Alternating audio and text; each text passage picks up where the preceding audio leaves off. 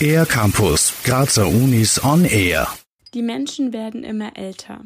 Gleichzeitig kommen weniger Kinder auf die Welt. Matthias Wolf vom Institut für Innovation und Industriemanagement an der TU Graz erklärt, was das Älterwerden für die Industriearbeit bedeutet.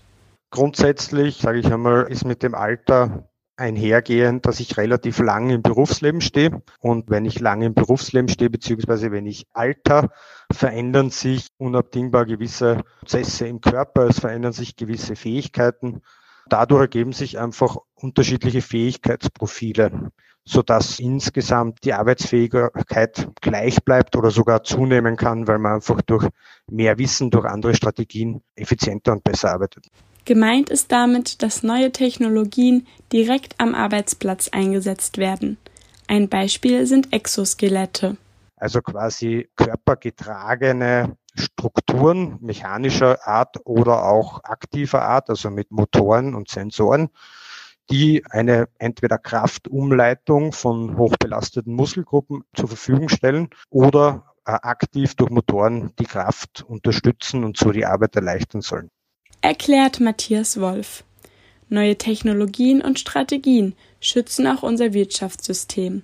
In vielen Unternehmen werden ältere Menschen an andere Positionen versetzt, um ihnen entgegenzukommen.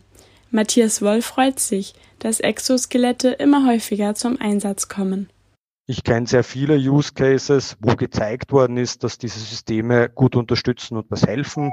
Äh, das reicht von Überkopfarbeit bei Malerbetrieben über Einsatz in Schlachthöfen beim Zerteilen von Tieren bis zum Baustellenbereich oder vor allem auch in der Logistik beim Erheben, Tragen, Umschlichten. Es gibt sehr viele Studien, die zeigen, dass die Systeme gut geeignet sind und unterstützen. Und es gibt eine zunehmende Anzahl, wo sie auch eingesetzt werden.